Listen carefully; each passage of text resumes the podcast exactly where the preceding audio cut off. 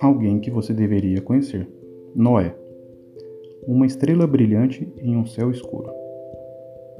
Violências nas ruas, corrupção nos gabinetes do poder, ganância, ódio, devassidão. Por todo lado, um esgoto fedorento de mal e impiedade. Bem-vindos aos dias de Noé. Podemos deplorar o colapso da moralidade em nossa era, e estamos certos em fazê-lo. Mas a sociedade humana, na época de Noé, estava tão degenerada que Deus olhou para baixo e viu que era continuamente mal todo o desígnio do seu coração. O comportamento humano havia decaído de tal modo que se arrependeu o Senhor de ter feito o homem na terra, e isso lhe pesou no coração.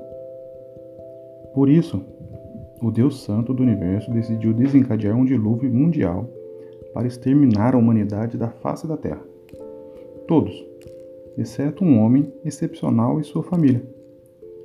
As Escrituras o apresentam de maneira simples.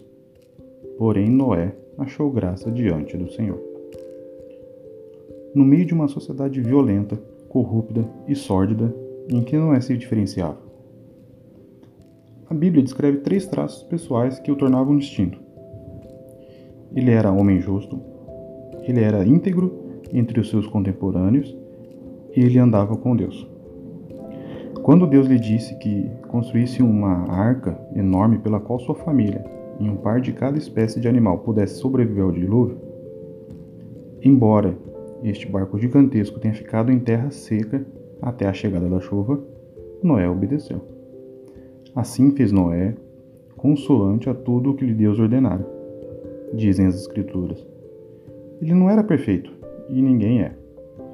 Por causa de sua fé, porém, Deus o declarou justo. O autor de Hebreus diz: Pela fé, Noé, divinamente instruído acerca de acontecimentos que ainda não se viam, e sendo temente a Deus, aparelhou uma arca para a salvação de sua casa, pela qual condenou o mundo e se tornou herdeiro da justiça que vem da fé. Pode-se imaginar uma, a ridicularização e as agressões que Noé enfrentou antes do dia em que romperam-se todas as fontes do grande abismo e as comportas do céu abriram?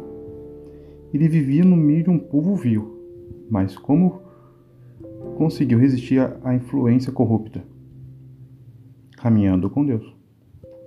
A vida de Noé foi um exemplo maravilhoso do tipo de vida que todos os cristãos são exortados a viver em 1 Pedro, capítulo 4, versículos de 2 ao 5, que diz: Para que, no tempo que vos resta na carne, já não vivais de acordo com as paixões dos homens, mas segundo a vontade de Deus. Por isso, difamando-vos os pagãos, estranho que não concorrais com eles ao mesmo excesso de devassidão, os quais hão de prestar contas àquele que é competente para julgar vivos e mortos. Apesar de sua cultura, Noé continuou a caminhar com Deus.